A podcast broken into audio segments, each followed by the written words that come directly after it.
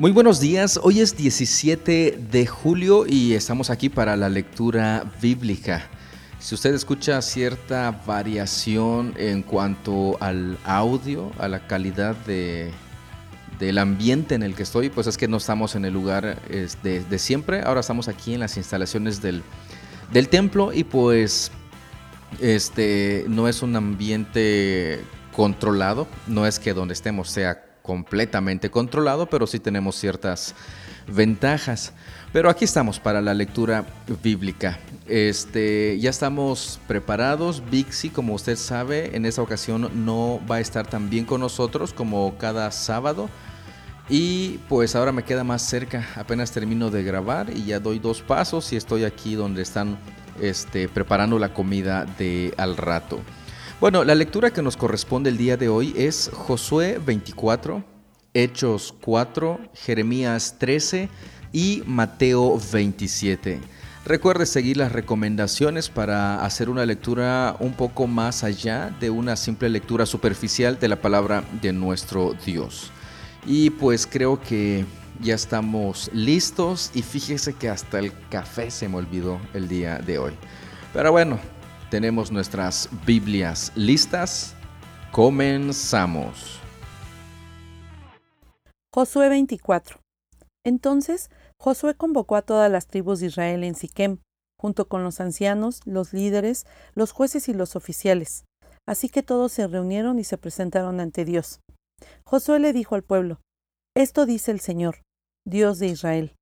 Hace mucho, tus antepasados, entre ellos Taré, el padre de Abraham y Nacor, vivían del otro lado del río Éufrates, y rindieron culto a otros dioses.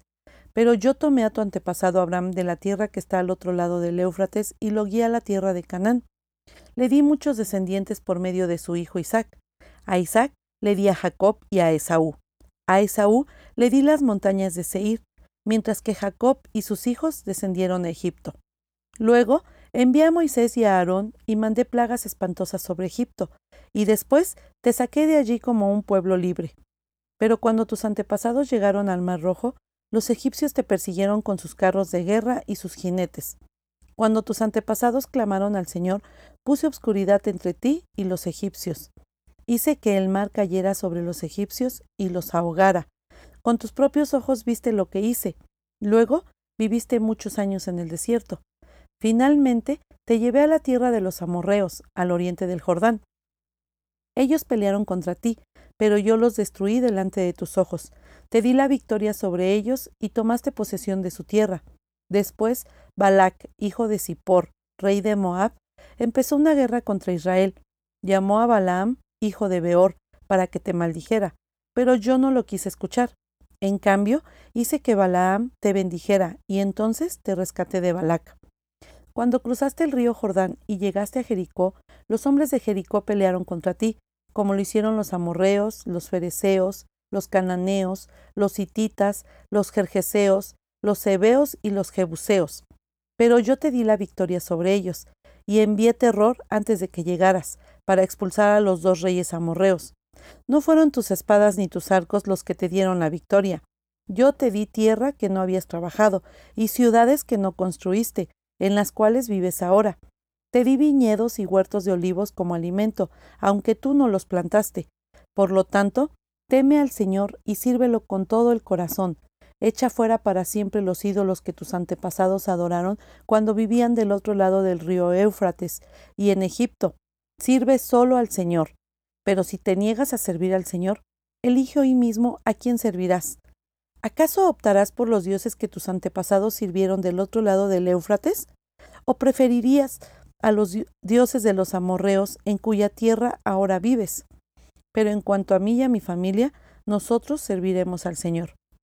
El pueblo respondió, Nosotros jamás abandonaríamos al Señor ni serviríamos a otros dioses, pues el Señor nuestro Dios es el que nos rescató a nosotros y a nuestros antepasados de la esclavitud en la tierra de Egipto. Él hizo milagros poderosos ante nuestros propios ojos. Cuando andábamos por el desierto, rodeados de enemigos, Él nos protegió. Fue el Señor quien expulsó a los amorreos y a las otras naciones que vivían aquí, en esta tierra. Por lo tanto, nosotros también serviremos al Señor, porque solo Él es nuestro Dios. Entonces Josué advirtió a los israelitas, Ustedes no son capaces de servir al Señor, porque Él es Dios santo y celoso. No les perdonará su rebelión y sus pecados. Si abandonan al Señor y sirven a otros dioses, Él se pondrá en contra de ustedes y los destruirá, aunque les haya hecho tanto bien en el pasado. Pero los israelitas respondieron a Josué, Eso no, nosotros serviremos al Señor. Ustedes son testigos de su propia decisión, les dijo Josué. Hoy han elegido servir al Señor. Claro que sí, respondieron. Somos testigos de lo que dijimos. Muy bien, dijo Josué. Entonces, destruyan los ídolos que tienen entre ustedes y entreguen el corazón al Señor, Dios de Israel.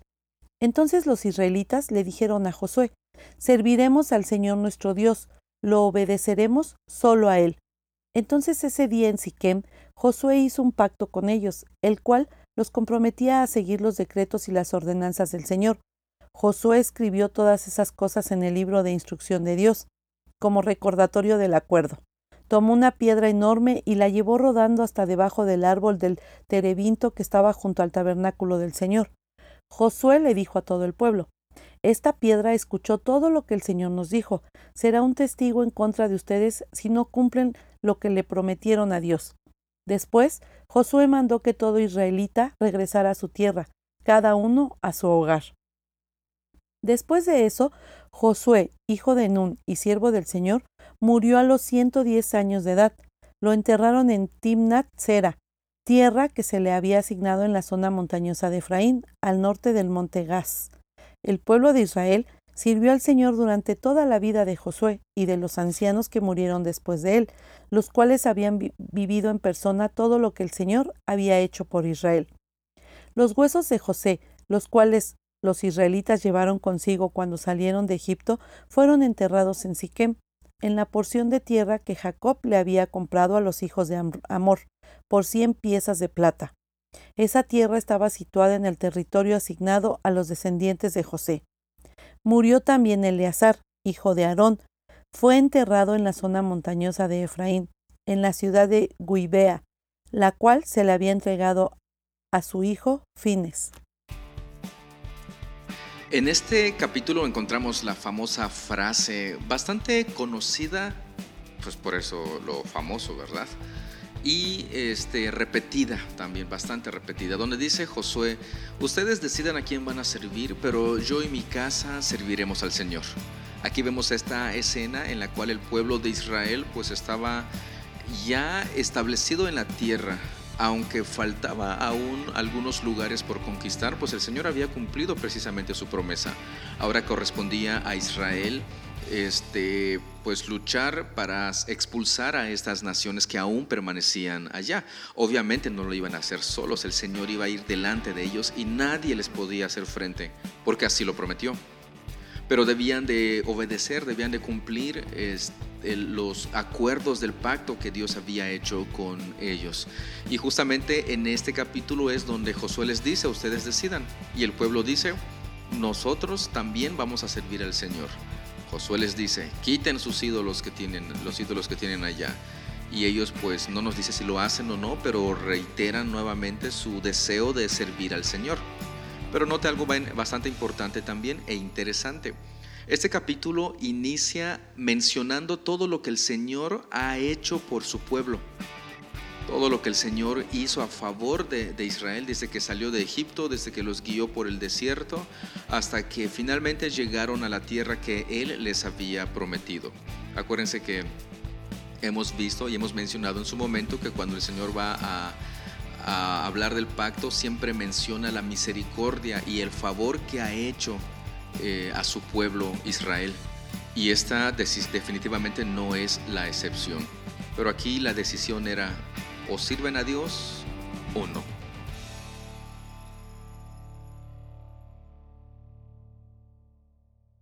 Hechos 4. Mientras Pedro y Juan le hablaban a la gente, se vieron enfrentados por los sacerdotes, el capitán de la guardia del templo y algunos de los saduceos, estos líderes estaban sumamente molestos porque Pedro y Juan enseñaban a la gente que hay resurrección de los muertos por medio de Jesús. Los arrestaron y, como ya era de noche, los metieron en la cárcel hasta la mañana siguiente. pero muchos de los que habían oído el mensaje lo creyeron. Así que el número de creyentes ascendió a un total aproximado de cinco mil hombres, sin contar a las mujeres y a los niños. Al día siguiente, el concilio integrado por todos los gobernantes, ancianos y maestros de la ley religiosa se reunieron en Jerusalén. El sumo sacerdote, Anás, estaba presente junto con Caifás, Juan, Alejandro y otros parientes del sumo sacerdote. Hicieron entrar a los dos discípulos y les preguntaron ¿Con qué poder o en nombre de quién han hecho esto? Entonces Pedro, lleno del Espíritu Santo, les dijo Gobernantes y ancianos de nuestro pueblo, ¿nos interrogan hoy por haber hecho una buena obra a un inválido? ¿Quieren saber cómo fue sanado? Déjenme decirles claramente tanto a ustedes como a todo el pueblo de Israel que fue sanado por el poderoso nombre de Jesucristo de Nazaret, el hombre a quien ustedes crucificaron, pero a quien Dios levantó de los muertos, pues es Jesús a quien se refieren las escrituras cuando dicen, la piedra que ustedes los constructores rechazaron, ahora se ha convertido en la piedra principal. En ningún otro hay salvación.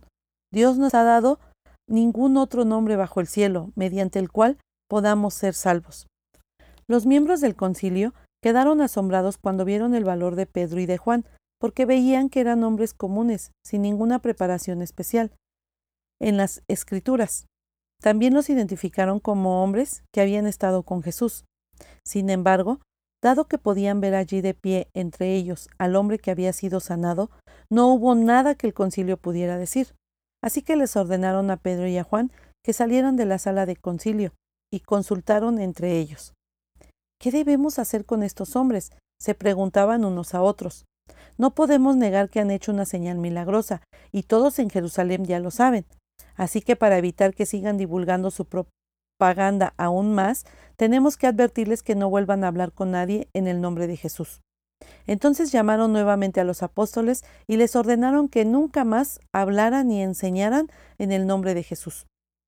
Pero Pedro y Juan respondieron, ¿Acaso piensan que Dios quiere que los obedezcamos a ustedes en lugar de a Él? Nosotros no podemos dejar de hablar acerca de todo lo que hemos visto y oído. Entonces el concilio los amenazó aún más.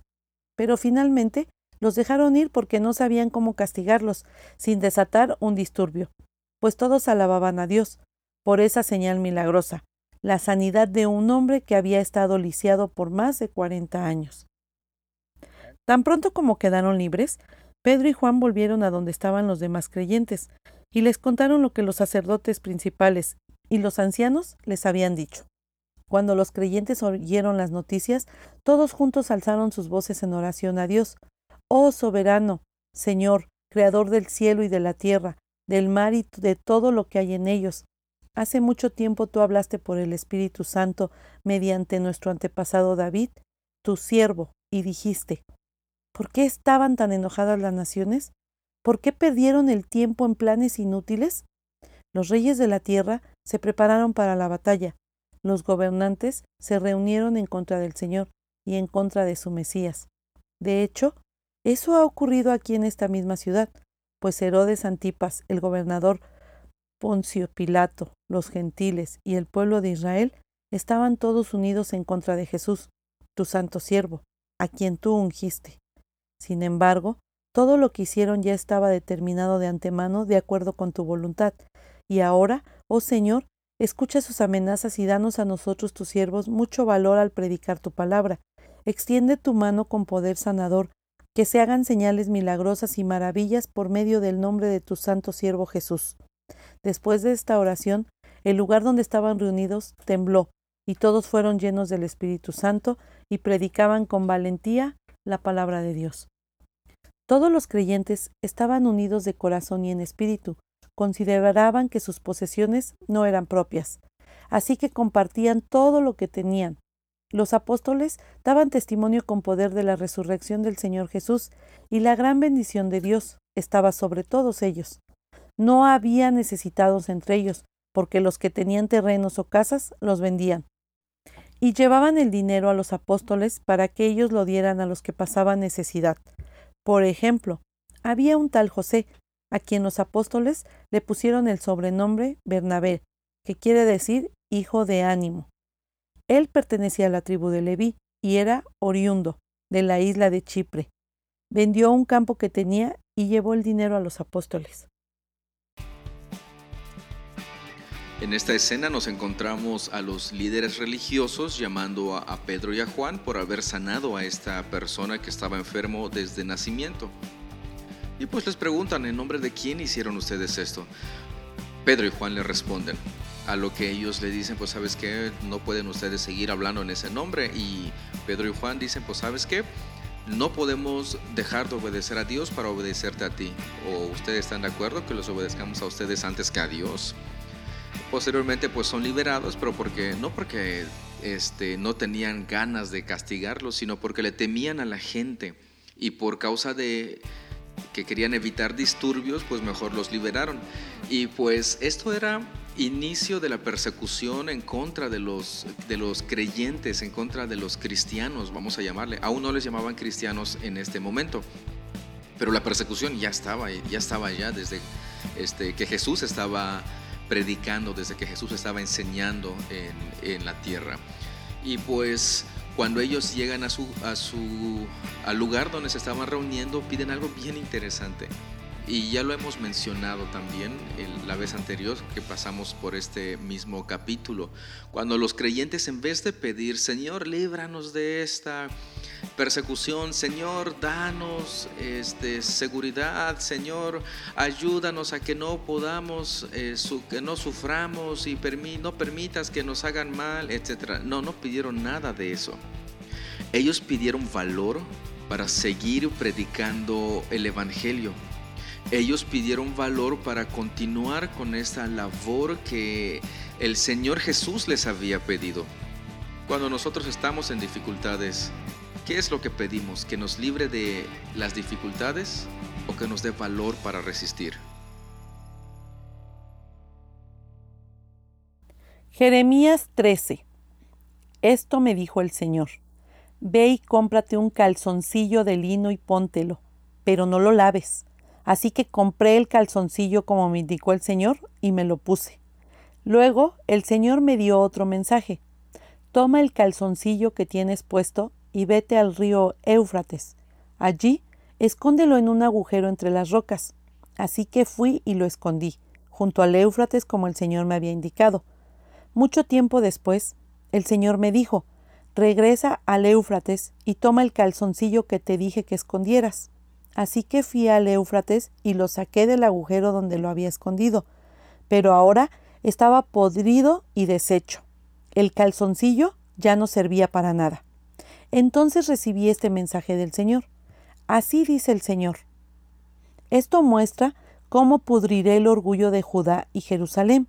Esta gente malvada se niega a escucharme tercamente, siguen sus propios deseos y rinden culto a otros dioses. Por lo tanto, se volverán como este calzoncillo, no servirán para nada. Tal como el calzoncillo se adhiere a la cintura del hombre, así he creado a Judá y a Israel para que se aferren a mí, dice el Señor. Iban a ser mi pueblo, mi orgullo, mi gloria, un honor para mi nombre, pero no quisieron escucharme. Así que diles, esto dice el Señor, Dios de Israel, que todas sus jarras sean llenas de vino. Ellos te contestarán, por supuesto, las jarras se hacen para llenarlas de vino. Luego, diles, no, esto es lo que quiere dar a entender el Señor. A todos los habitantes de esta tierra los llenaré de borrachera, desde el rey que se sienta en el trono de David, pasando por los sacerdotes y los profetas, hasta la gente común de Jerusalén. Los estrellaré el uno contra el otro, aún los padres contra los hijos, dice el Señor. No permitiré que mi lástima, ni mi misericordia, ni mi compasión me impidan destruirlos. Escuchen y presten atención, no sean arrogantes, porque el Señor ha hablado. Den gloria al Señor su Dios, antes de que sea demasiado tarde. Reconózcanlo antes de que Él traiga oscuridad sobre ustedes, la cual hace que tropiecen y caigan en las montañas sombrías.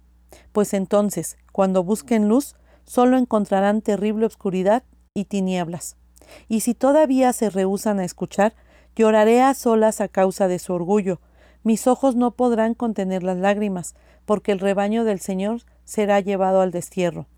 Diles al rey y a su madre, desciendan de sus tronos y siéntense en el polvo, porque sus coronas gloriosas pronto serán arrebatadas de su cabeza.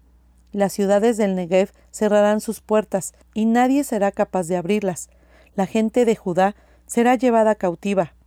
Todos serán llevados al destierro. Abran sus ojos y vean los ejércitos que bajan marchando desde el norte. ¿Dónde está tu rebaño? ¿Tu hermoso rebaño que él te encargó cuidar? ¿Qué dirás cuando el Señor tome a los aliados con los que cultivaste una relación y los designe como tus gobernantes? Se apoderarán de ti punzadas de angustia, como una mujer en dolores de parto. Quizá te preguntes, ¿por qué me sucede esto? Se debe a tus muchos pecados. Por eso, los ejércitos invasores te desnudaron y te violaron. ¿Acaso puede un etíope cambiar el color de su piel? ¿Puede un leopardo quitarse sus manchas? Tampoco ustedes pueden comenzar a hacer el bien, porque siempre han hecho lo malo. Los dispersaré como la paja, que es arrastrada por el viento del desierto. Esta es tu asignación, la porción que te he dado, dice el Señor, porque ustedes me han olvidado y han puesto toda su confianza en dioses falsos. Yo mismo te desnudaré y te expondré a la vergüenza. He visto tu adulterio y tu pasión sexual y tu asquerosa adoración de ídolos en los campos y sobre las colinas. ¿Qué aflicción te espera, Jerusalén? ¿Cuánto falta para que seas pura? Nuevamente encontramos a Dios reprochándole a Israel, en este caso menciona a Jerusalén por su idolatría. Y a pesar de que en esa idolatría ellos estaban pues recibiendo no algo bueno, sino que ellos estaban sufriendo, estaban siendo este, maltratados por, por estas naciones de los cuales tomaron sus ídolos. No, no regresaban al Señor. Aquí encontramos a, al Señor este, enviando a Jeremías para decirle y mostrarle cómo va a ser la situación con, con Israel. Prácticamente iban a podrirse. Eso es lo que dice al principio con aquello de los calzoncillos que, nos muestra. Pero fíjense lo que dice el verso 27. Dice, he visto tu adulterio y tu pasión sexual y tu asquerosa adoración de ídolos en los campos y sobre las colinas. O sea, en todos lados estás, estás viviendo en, idolatría. Jerusalén, arrepiéntete en este llamado que el Señor hace. El, pues al parecer, hasta aquí no vemos que que el pueblo responda o que diga, está bien Señor, tienes razón, me arrepiento. Híjole, qué terrible es la idolatría.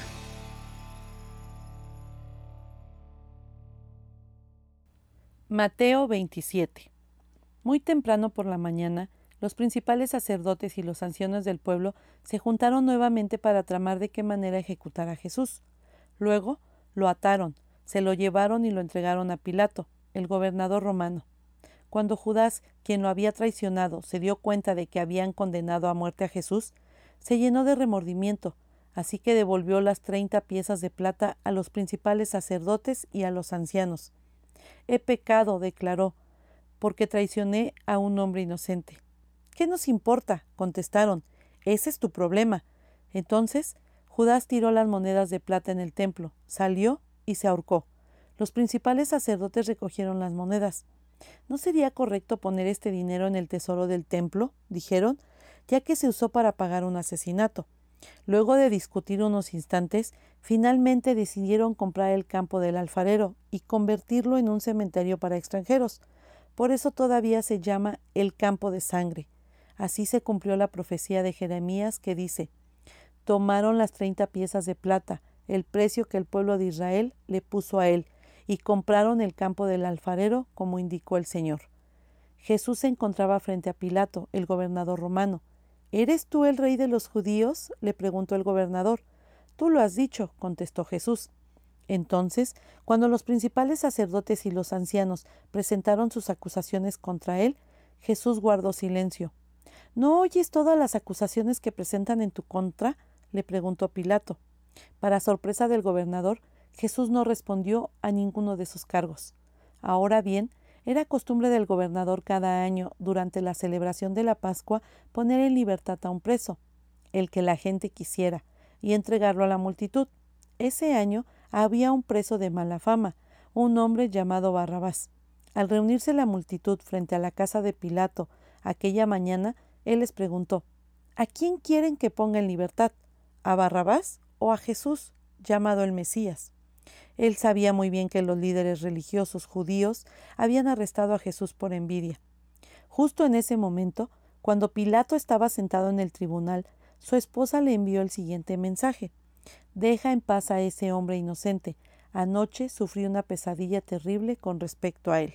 Mientras tanto, los principales sacerdotes y los ancianos persuadieron a la multitud para que pidieran la libertad de Barrabás y que se ejecutara a Jesús.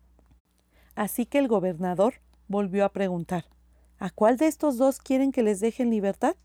A Barrabás, contestó la multitud a gritos. Entonces, ¿qué hago con Jesús, llamado el Mesías? preguntó Pilato.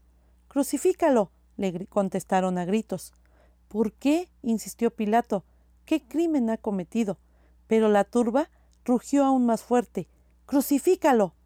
Pilato vio que no lograba nada y que se armaba un disturbio. Así que mandó a buscar un recipiente con agua y se lavó las manos delante de la multitud a la vez que decía Soy inocente de la sangre de este hombre, la responsabilidad es de ustedes. Y la gente respondió a gritos Nos haremos responsable de su muerte, nosotros y nuestros hijos. Así fue que Pilato dejó a Barrabás en libertad, mandó azotar a Jesús con un látigo que tenía puntas de plomo, y después lo entregó a los soldados romanos para que lo crucificaran. Algunos de los soldados del gobernador llevaron a Jesús al cuartel y llamaron a todo el regimiento. Le quitaron la ropa y le pusieron un manto escarlata. Armaron una corona con ramas de espinos y se la pusieron en la cabeza, y le colocaron una caña de junco en la mano derecha como si fuera un cetro. Luego se arrodillaron burlonamente delante de él mientras se mofaban. ¡Viva el rey de los judíos! Lo escupieron, le quitaron la caña de junco y lo golpearon en la cabeza con ella. Cuando al fin se cansaron de hacerle burla, le quitaron el manto y volvieron a ponerle su propia ropa. Luego lo llevaron para crucificarlo. En el camino se encontraron con un hombre llamado Simón, quien era de Sirene, y los soldados lo obligaron a llevar la cruz de Jesús. Salieron a un lugar llamado Gólgota, que significa lugar de la calavera. Los soldados le dieron a Jesús vino mezclado con hiel amarga, pero cuando la probó se negó a beberla. Después de clavarlo en la cruz, los soldados sortearon su ropa tirando los dados. Luego se sentaron alrededor e hicieron guardia mientras él estaba colgado allí. Encima de la cabeza de Jesús colocaron un letrero que anunciaba el cargo en su contra. Decía, Este es Jesús, el rey de los judíos. Con él Crucificaron a dos revolucionarios, uno a su derecha y otro a su izquierda. La gente que pasaba por allí gritaba insultos y movía la cabeza en forma burlona. Pero mírate ahora, le gritaban. Dijiste que ibas a destruir el templo y a reconstruirlo en tres días. Muy bien, si eres el Hijo de Dios, sálvate a ti mismo y bájate de la cruz. Los principales sacerdotes, los maestros de la ley religiosa y los ancianos también se burlaban de Jesús. Salvó a otros, se mofaban, pero no puede salvarse a sí mismo. ¿Con qué es el rey de Israel, no? Que baje de la cruz ahora mismo y creeremos en él. Confió en Dios, entonces que Dios lo rescate ahora si lo quiere, pues dijo, soy el Hijo de Dios. Hasta los revolucionarios que estaban crucificados con Jesús se burlaban de él de la misma manera. Al mediodía, la tierra se llenó de oscuridad hasta las tres de la tarde, a eso de las tres de la tarde, Jesús clamó en voz fuerte, Elí, Elí, lama sabactani, que significa, Dios mío, Dios mío, ¿por qué me has abandonado? Algunos que pasaban por allí entendieron mal y pensaron que estaba llamando al profeta Elías. Uno de ellos corrió y empapó una esponja en vino agrio, le puso sobre una caña de junco y la levantó para que pudiera beber. Pero los demás dijeron Espera, a ver si Elías viene a salvarlo. Entonces Jesús volvió a gritar y entregó su espíritu. En ese momento, la cortina del santuario del templo se rasgó en dos, de arriba a abajo. La tierra tembló, las rocas se partieron en dos y las tumbas se abrieron. Los cuerpos de muchos hombres y mujeres justos que habían muerto resucitaron. Salieron del cementerio luego de la resurrección de Jesús, entraron en la santa ciudad de Jerusalén y se aparecieron a mucha gente. El oficial romano y los otros dos soldados que estaban en la crucifixión quedaron aterrorizados por el terremoto y por todo lo que había sucedido. Dijeron Este hombre era verdaderamente el Hijo de Dios. Muchas mujeres que habían llegado desde Galilea con Jesús para cuidar de él miraban de lejos. Entre ellas estaban María Magdalena, María, la madre de Santiago y José, y la madre de Santiago y Juan, los hijos de Zebedeo. Al acercarse la noche, José, un hombre rico de Arimatea, que se había convertido en seguidor de Jesús, fue a ver a Pilato y le pidió el cuerpo de Jesús. Pilato emitió una orden para que se lo entregaran.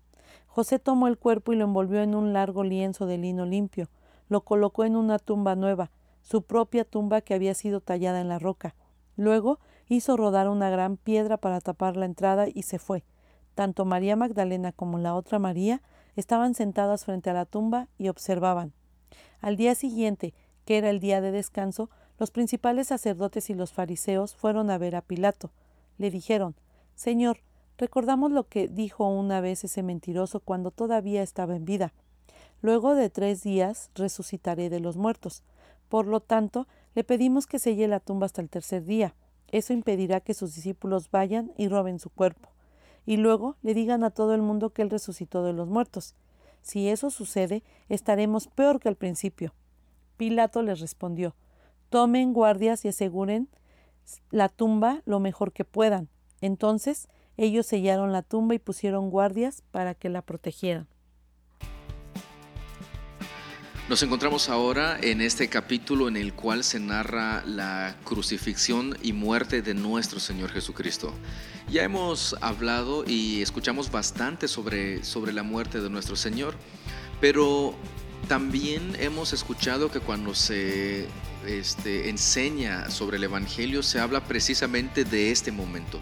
Si bien este momento es doloroso, es importante también, es también necesario que nosotros sepamos que cuando hablamos del Evangelio no solamente nos estamos refiriendo a este momento en la vida muerte en este caso y ministerio de nuestro Señor Jesucristo. Tenemos que tomar en cuenta su vida, su vida perfecta, su vida santa. Tenemos que este, tomar en cuenta también su resurrección, que pues de hecho aquí este, nos menciona algo respecto a, a cuando Él resucitó. Nos dice que cuando Él resucitó, muchos justos, personas justas que habían muerto, resucitaron también. Esto lo encontramos en el verso 52. Dice, y las tumbas se abrieron. Los cuerpos de muchos hombres y mujeres justos que habían muerto resucitaron. Esto me llama la atención, pues porque más adelante los líderes religiosos iban a esparcir la mentira de que Jesús no había resucitado, que los discípulos fueron, se robaron el cuerpo y ustedes ya saben de qué se trató todo eso. Pero ¿y los demás? ¿Y los demás que resucitaron? Eran testimonio de la resurrección de Jesús. Híjole, estoy seguro que ellos sabían que realmente había sucedido, pero aún así decidieron no creer en Él. Decidieron este, esparcir mentiras tras mentiras y tras mentiras de nuestro Señor Jesucristo. ¿No le parece bastante terrible?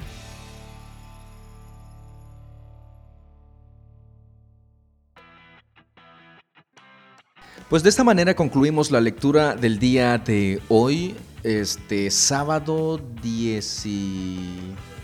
17 de julio.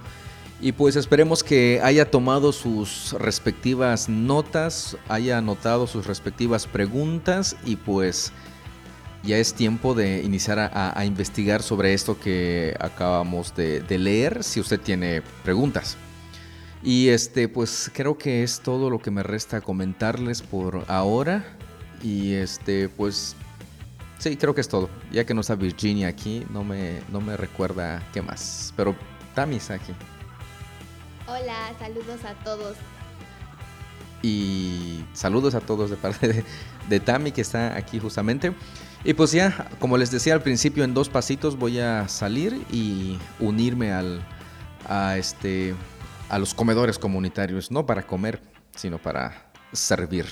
Les pedimos sus oraciones por, por este ministerio, el proyecto SUN, supliendo una necesidad, pues del cual hay, hay este, varios comedores en Quintana Roo, especialmente Playa del Carmen, Cozumel y Cancún, parte de nuestro presbiterio de la Riviera Maya. Les pedimos sus oraciones pues para que no solamente sea un tiempo de entregar comida, sino de encarnar el amor de nuestro Señor Jesucristo y una oportunidad para predicar el Evangelio.